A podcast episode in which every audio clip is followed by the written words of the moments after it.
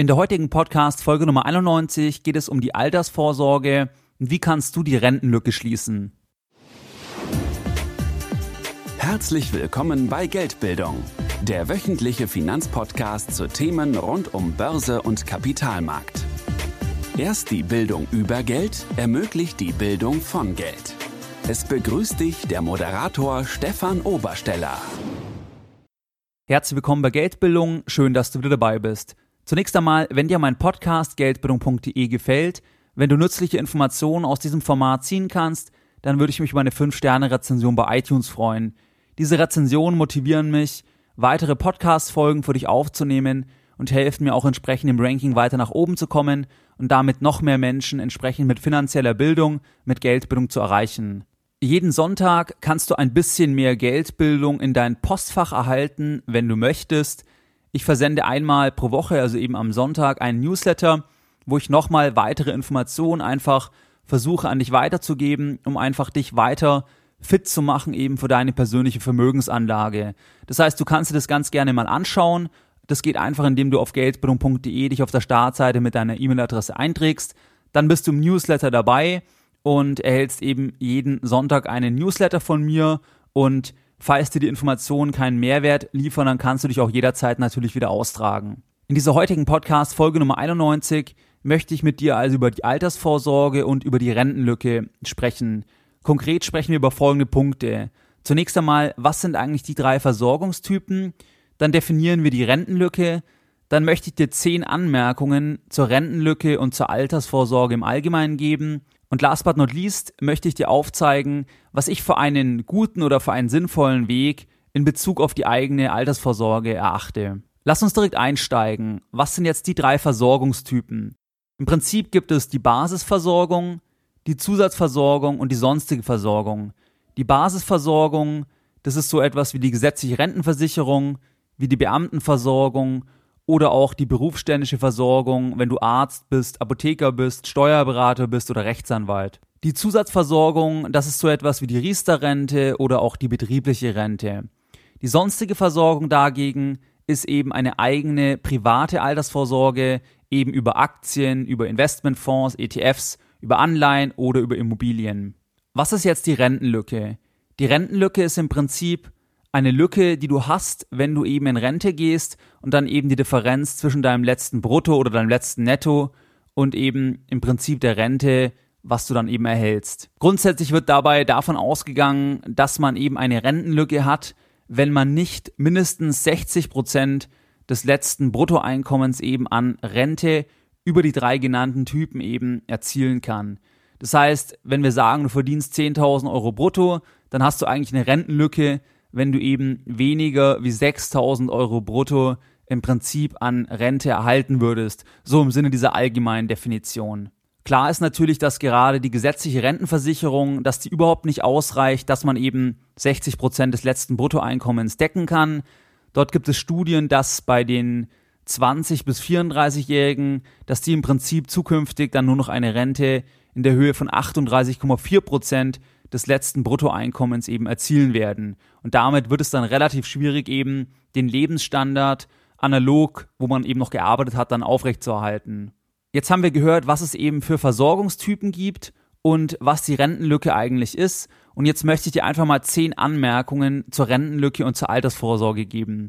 Was mir hier sehr, sehr negativ immer auffällt, ist die Grundannahme, dass einfach per se unterstellt wird, es ist das größte Ziel, irgendwann nicht mehr zu arbeiten, dass man dann endlich in Rente gehen kann. Das heißt, zu keinem Zeitpunkt steht ja im Raum, dass es zum Beispiel Leute gibt, die noch gerne weiterarbeiten möchten. Und gerade bei Wissensarbeitern, bei Akademikern, die arbeiten ja in den meisten Fällen eben nicht körperlich. Und es gibt ja doch durchaus einige Personen, die einfach dann noch arbeiten wollen, die noch tätig sein wollen, die sich noch einbringen wollen, weil sie es einmal eben schade finden, dass die Erfahrung irgendwie nicht erhalten bleibt und die einfach auch irgendwie noch einen Nutzen stiften möchten. Das heißt, es kann ja sein, dass du zum Beispiel sowieso noch weiterarbeiten möchtest, auch eben über diese Altersgrenze hinaus, auch wenn du in Rente bist, dass du zum Beispiel noch Teilzeit arbeitest oder in irgendeiner anderen Form dich eben noch einbringst. Das heißt, es ist ja auch eine individuelle Frage, wann möchte man denn aufhören zu arbeiten? Und gerade bei Selbstständigen oder bei Unternehmern ist es ja doch durchaus so, dass die auch wesentlich länger arbeiten und das ja auch nicht immer aus finanziellen Gründen, sondern teilweise auch, weil man ja eine wirkliche Befriedigung aus der Arbeit eben ziehen kann. Das heißt, bei diesem ersten Punkt oder dieser erste Anmerkung, da möchte ich dich einfach anregen zum Nachdenken, dass du das eben für dich selbst beurteilst, weil in der öffentlichen Diskussion oder wenn du auch irgendwelche Informationen von Finanzdienstleistern eben durchschaust, dann wird ja immer die Rente so glorifiziert im Prinzip, dass das das allergrößte Ziel ist, endlich kann man in Rente gehen. Aber jeder Mensch kann es ja sehr, sehr individuell beantworten und vielleicht möchtest du gar nicht in Rente gehen, vielleicht möchtest du immer arbeiten, vielleicht möchtest du viel früher aufhören. Also das ist ja eine sehr, sehr persönliche Sache, aber ich wage es zu bezweifeln, dass jeder, gerade eben Leute, die vor allem im Kopf arbeiten, dass dort jeder aufhören möchte zu arbeiten, weil ich kenne viele Leute, die einfach gerne dann noch weiter arbeiten, weil sie sich weiter einbringen wollen und weil es ja eben auch fit hält. Gerade wenn man sich zum Beispiel Leute anschaut, die noch weit über das 65. Lebensjahr hinaus arbeiten, dann sieht man dort ja ganz viele Leute, die dann noch sehr, sehr fit sind weil sie eben gefordert sind, weil sie sich einbringen können. Und das muss ja jeder selbst beantworten. Das heißt, bei diesem ersten Punkt einfach, dass du dir diese Frage selbst stellst und eben weg von dieser generellen Annahme, dass das größte Ziel eben die Rente ist und das eben für jeden Menschen. Das heißt, ich glaube, hier muss es jeder für sich selbst beantworten und man muss natürlich auch ganz klar differenzieren zwischen körperlich arbeitenden Menschen und eben Menschen, die eben eher mit dem Kopf oder mit dem Geist arbeiten wo es dann eben nicht mehr die Rolle spielt, wenn man vielleicht körperlich nicht mehr so fit ist. Der zweite Punkt oder die zweite Anmerkung bei der Rentenlücke ist, dass die ja mit 60 Prozent im Prinzip definiert ist.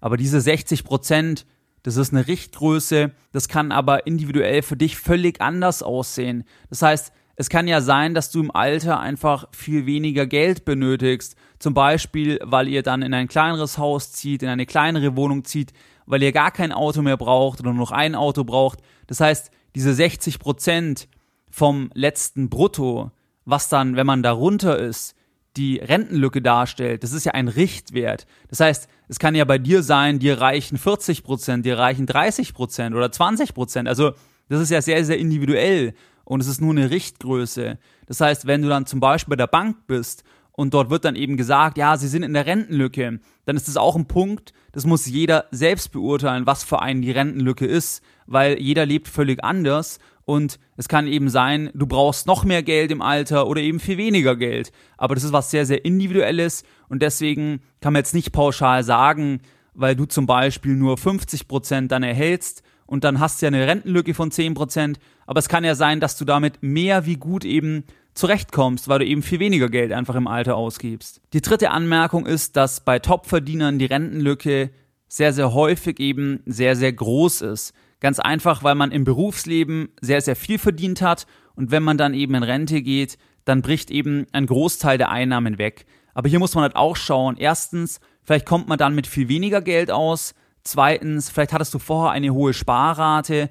Oder drittens, du hast eben große Vermögenswerte eben aufbauen können. Zum Beispiel eben im Prinzip, indem du Kredite für die Firma abbezahlt hast, Praxiskredite oder sonstige Dinge, wo du jetzt auch Vermögenswerte hast, wo du zum Beispiel dann auch dich verändern kannst, zum Beispiel Haus verkaufen kannst, ein kleineres Haus einziehen kannst oder ähnliches. Das heißt, auch hier ist diese pauschale Rentenlücke aus meiner Sicht gerade in dieser Pauschalität eben nicht angebracht, sondern du musst einfach immer individuell schauen, wie möchtest du im Alter leben? Das heißt, möchtest du das ganze Jahr irgendwie auf der MS Europa unterwegs sein oder möchtest du eher zurückgezogen leben? Und danach orientiert sich ja dann auch im Prinzip, wie viel Geld brauchst du und hast du eine wirkliche Rentenlücke oder eben nur eine rechnerische Rentenlücke. Die vierte Anmerkung, die ich für dich habe, die ist mir ganz wichtig. Sicherheit kann es auf einen so langen Zeithorizont wie eben bei der Rente oder bei der Altersvorsorge niemals geben. Verträge können geändert werden, Besteuerungen können verändert werden, Währungen können sich verändern. Vielleicht haben wir in 30 Jahren Schweizer Franken, sehr, sehr unwahrscheinlich, aber ausschließen können wir es auch nicht. Die Inflationsrate kann dramatisch ansteigen. Wir wissen es auch nicht, ob das passieren wird oder in welcher Höhe dann entsprechend. Das heißt, Sicherheit bei der Geldanlage à la long gibt es nicht. egal was ist, egal ob du eine nominale Zusicherung von irgendeiner Rentenversicherung hast oder sonst was, es gibt keine Sicherheit auf Jahrzehnte, völlig ausgeschlossen und das ist mir ein ganz wichtiger Punkt, dass du eben dich nicht in einer Scheinsicherheit wägst, weil du irgendwelche Papiere hast, wo irgendwas draufsteht.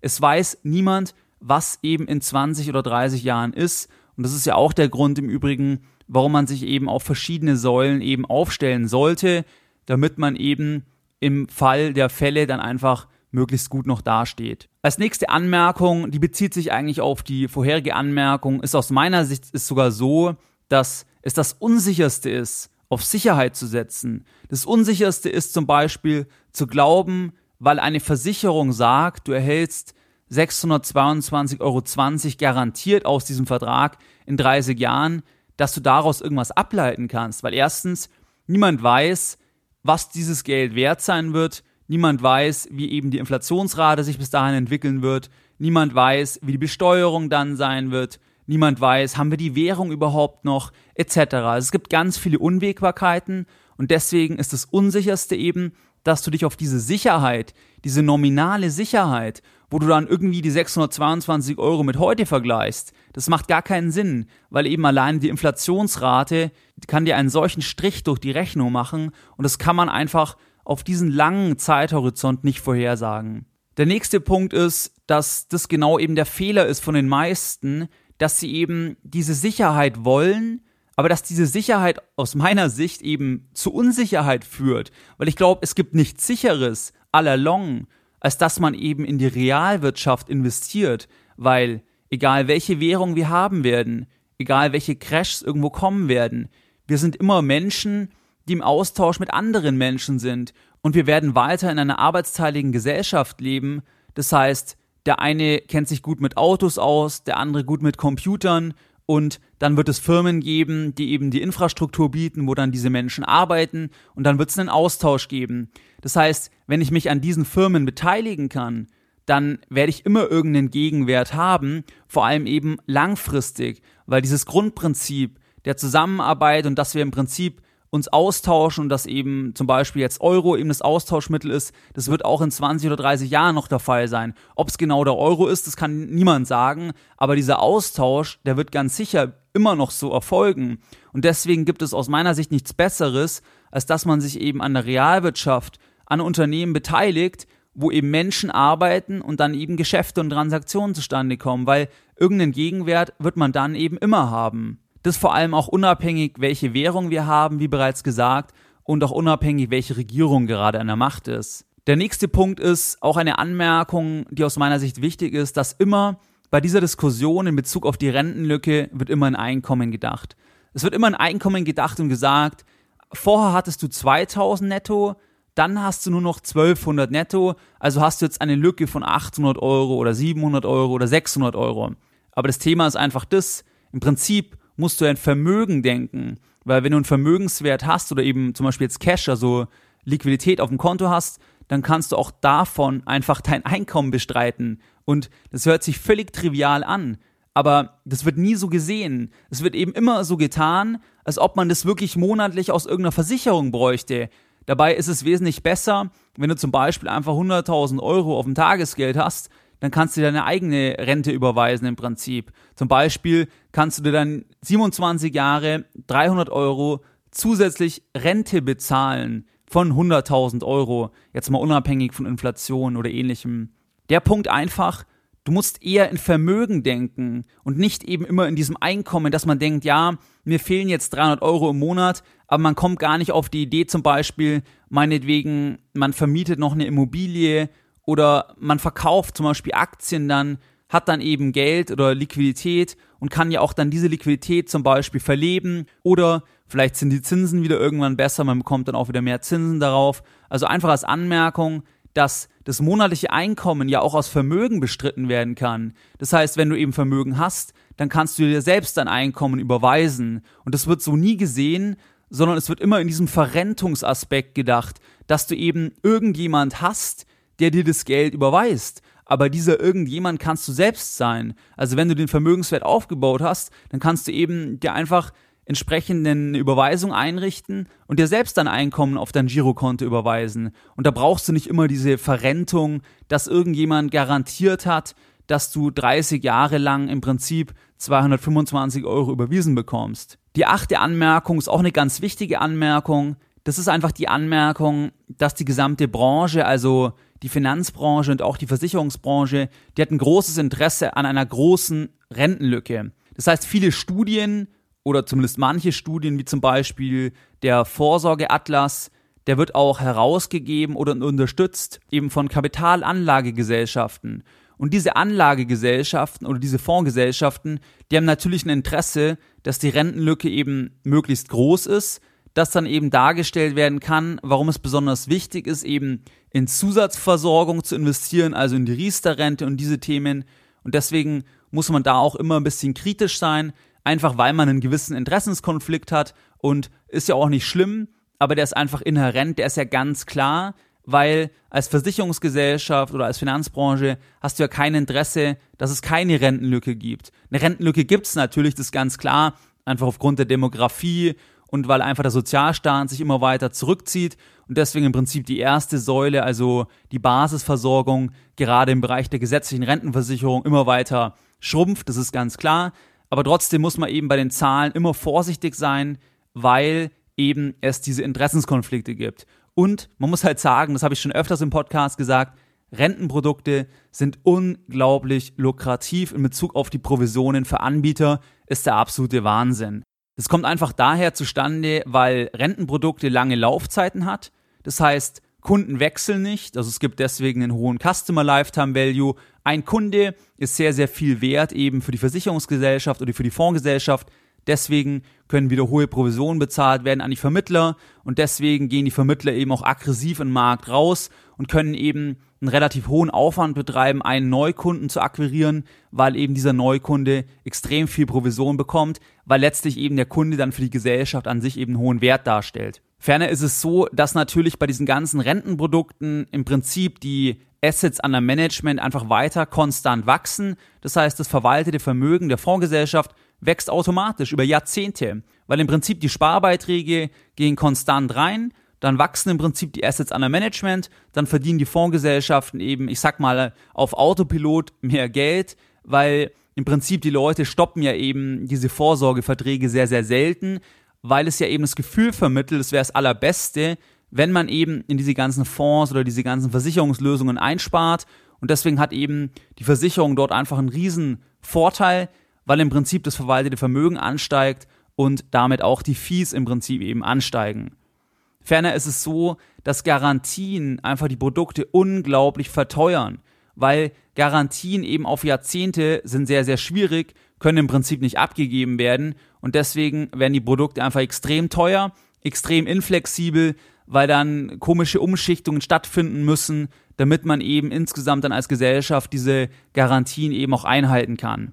Ferner ist es so, dass viele Rentenprodukte eben relativ komplex sind und Komplexität in jedem Bereich erschwert ja immer die Vergleichbarkeit und ermöglicht eben im Prinzip auch dem Anbieter, dass er eben Kosten in das Produkt einpreist und das, ich sag mal, an 80 Prozent aller Kunden vorbeigeht, weil es eben gar nicht beurteilbar ist, beziehungsweise vielleicht wird es irgendwo erwähnt, aber eben nicht verstanden wird, weil man sich ja als Normalkunde auch nicht im Prinzip Wochen oder Monate lang nur mit einer Versicherung beschäftigt, sondern die meisten schließen das ja auch nebenbei ab.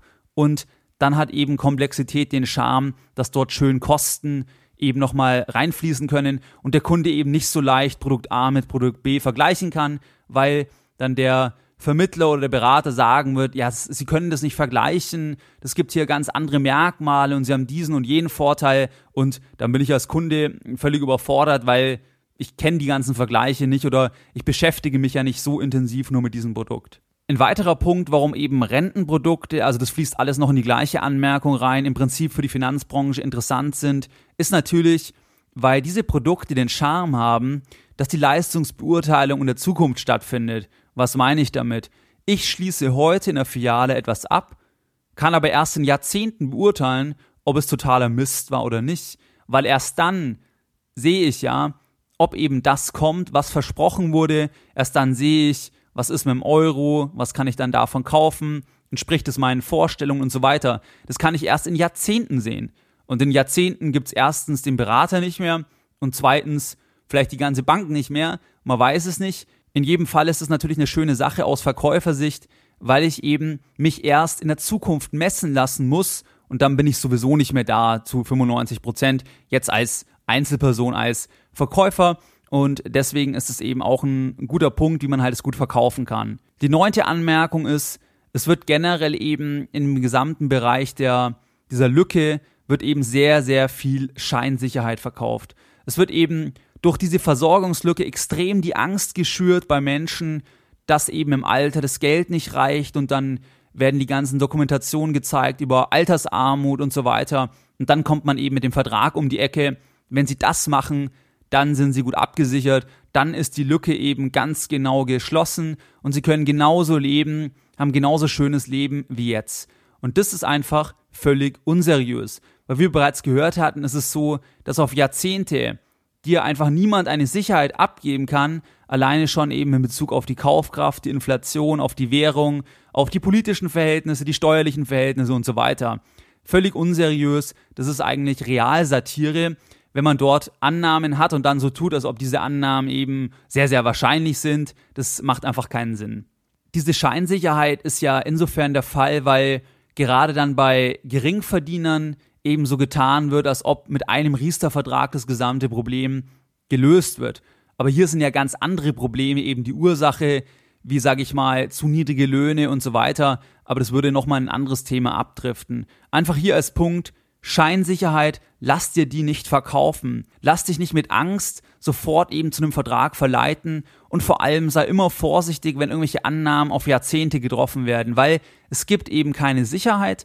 Du kannst dir keine Sicherheit auf Jahrzehnte kaufen im Anlagebereich, aber das geht ja auch sonst nicht. Es kann dir ja keiner eine Sicherheit über deine Gesundheit abgeben. Es kann dir keiner eine Sicherheit über die politischen Verhältnisse abgeben, über die steuerliche Situation. Das heißt, das ist nicht möglich und man sollte dann eben auch nicht zu viel Geld für diese Scheinsicherheit bezahlen, weil das Bezahlen muss man auf jeden Fall machen und mehr Sicherheit hat man eben aus meiner Sicht zumindest deswegen nicht. Dieser Punkt 9, eben die Scheinsicherheit, der fließt eigentlich auch im letzten Punkt ein.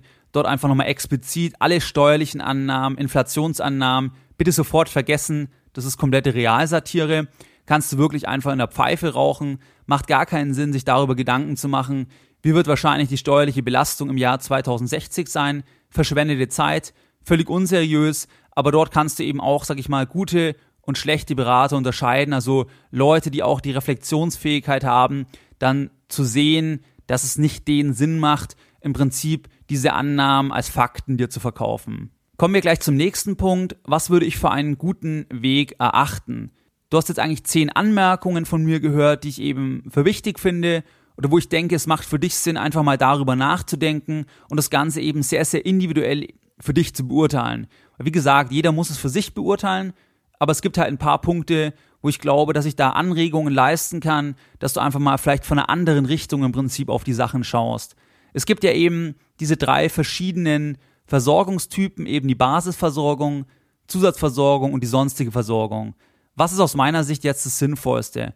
Meine ganz persönliche Meinung ist, dass die Basisversorgung, also zum Beispiel die gesetzliche Rentenversicherung, ist ja dann ohnehin Pflicht. Das heißt, die muss man machen.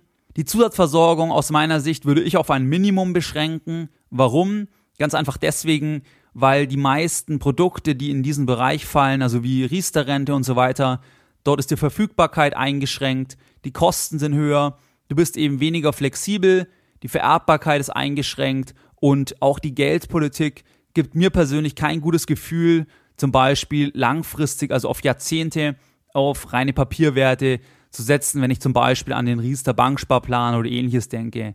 Generell ist es so, nicht von Förderungen blenden lassen, weil entscheidend ist eben, was am Ende unterm Strich bei rauskommt und du musst dir auch immer die Opportunitäten anschauen. Das heißt, trotz Förderung, trotz Steuervorteile oder irgendwelcher Zulagen kann es einfach so sein, dass es teilweise sinnvoller ist, wenn du einfach das Geld selbst einsparst, selbst zum Beispiel einen ETF-Sparplan einsparst und eben nicht diese ganzen Folgeeffekte noch hast, wie dass du eben mehr Kosten hast, weniger flexibel bist, die Vererbbarkeit eingeschränkt ist und so weiter, trotz unter Berücksichtigung eben von steuerlichen Vorteilen. Grundsätzlich würde ich eher den Fokus eben auf die sonstige Versorgung legen, also auf Anlageprodukte, die du selbst kontrollieren kannst, wo du selbst auswählen kannst, eben welche Kosten hat das Anlageprodukt, in was investierst du, du kannst auch die Produkte verkaufen, du kannst umschichten. Das ist einfach flexibler auch auf, auf vielleicht dein Lebensmodell, weil bei allen anderen Produkten ist es halt so, das ist sehr, sehr eng immer angekettet an so den normalen Weg. Aber es kann ja sein, dass man zum Beispiel viel früher in Rente gehen will oder in einem anderen Land leben will. Das hängt halt hier auch wieder von deinen persönlichen Bedürfnissen ab. Aber ich glaube einfach, dass die sonstige Versorgung, also eben das eigene Ansparen über Aktien, über Anleihen, wenn die Zinsen vielleicht mal wieder besser sind, gegebenenfalls eben über vermietete Wohnungen, also einfach über Vermögensgegenstände, die du selbst kontrollieren kannst, wo du jederzeit rankommst an dein Geld, die du jederzeit verkaufen kannst. Du hast also volle Verfügungsgewalt, volle Vererbbarkeit, der Staat kann am wenigsten eben eingreifen oder Dinge verändern, kann er natürlich trotzdem im Ernstfall, aber es ist zumindest besser wie bei einer nachgelagerten Besteuerung, wo sich einfach zum Beispiel, weil Politiker wechseln, dann einfach die Besteuerung sich ändert und der ganze Plan einfach völlig anders aussieht. Ferner ist es so, dass du dort natürlich bei der sonstigen Versorgung einfach eine höhere geografische Mobilität hast, weil wie gesagt, wenn du irgendwo anders leben willst, dann hast du zum Beispiel dein Depot oder meinetwegen eine vermietete Wohnung, dann bist du wesentlich flexibler, wie wenn du eben die ganzen Themen im Bereich der Zusatzversorgung hast, wie zum Beispiel Riester-Rente. Man kann das natürlich alles trotzdem machen und das kommt immer auf den Einzelfall drauf an. Dieser Teil, also was ich für einen guten Weg erachte, ist meine persönliche Meinung. Du musst selbst für dich entscheiden, eben, wie willst du leben, was sind deine Annahmen über die Zukunft oder was ist einfach dein Plan. Das heißt, es gibt hier auch nicht pauschal ein richtig und ein falsch. Für mich ist es aber die sonstige Versorgung ganz klar. Und ich glaube, das kann man auch mit Fakten unterlegen, aber eine Garantie hat niemand. Und es geht ja oft auch darum, womit fühlst du dich wohl? Was gibt dir ein gutes Gefühl? Und ich glaube, der erste Schritt ist eben, sich voll zu informieren, sich weiterzubilden. Das machst du ja schon in hohem Maße, wenn du zum Beispiel meinem Podcast zuhörst und dann eben für dich zu beurteilen, was fühlt sich gut an und was kannst du für dich integrieren. Und es geht ja auch nicht immer nur um die Optimierung, sag ich mal, der Rendite, sondern eben auch das Emotionale oder dass man sich damit wohlfühlt, ist, glaube ich, auch ganz, ganz wichtig eben bei der Geldanlage, gerade auch eben bei der langfristigen Anlage im Bereich der Altersvorsorge. Was waren jetzt die Lessons learned in der heutigen Podcast-Folge Nummer 91? Deine Lessons learned in der heutigen Podcast-Folge. Die Rentenlücke ist formal alles unter 60 Prozent vom letzten Brutto beziehungsweise vom letzten Netto. Es gibt grundsätzlich drei Wege. Die Basisversorgung, also so etwas wie die gesetzliche Rentenversicherung, Zusatzversorgung, sowas wie Riester-Rente oder die sonstige private Vorsorge, also zum Beispiel über ETFs, direkte Aktien oder Anleihen oder vermietete Immobilien. Die Versorgungslücke in der öffentlichen Diskussion hat einige Annahmen oder so Dinge, die mitschwingen, die ich einfach für zu pauschal halte. Das heißt, du musst individuell dir eigentlich immer überlegen, was ist für dich wichtig? Das heißt, wie viel Geld brauchst du später? Welche Flexibilität willst du haben? Und ein ganz wichtiger Punkt ist mir an der Stelle, es gibt keine Sicherheit auf Jahrzehnte. Und ich würde eben nie für Sicherheit, für Scheinsicherheit bezahlen, weil es eben keine Sicherheit gibt. Und das ist aus meiner Sicht rausgeworfenes Geld. Ich halte es für mich persönlich eben für einen sehr guten Weg, den Schwerpunkt auf die sonstige Versorgung eben zu legen, also auf die Versorgung, wo du vollen Zugriff hast, zum Beispiel eben Aktien, ETFs, vermietete Immobilien, meinetwegen noch Rohstoffe, also Edelmetalle, all diese Themen, wo du jederzeit verkaufen kannst. Du kannst hin, du kannst umziehen, du hast also die ganzen Vorteile, die du eben bei den anderen Dingen, bei den anderen Anlagen oder Versorgungsformen eben in der Form nicht hast. Das war's soweit in dieser heutigen Podcast-Folge Nummer 91. Und wie du es gewohnt bist, möchte ich auch die heutige Podcast-Folge wieder mit einem Zitat beenden und heute ein Zitat von Benjamin Franklin. Eine Investition in Wissen bringt noch immer die besten Zinsen. Mehr Informationen zu Themen rund um Börse und Kapitalmarkt findest du unter www.geldbildung.de. Und immer daran denken, Bildung hat die beste Rendite.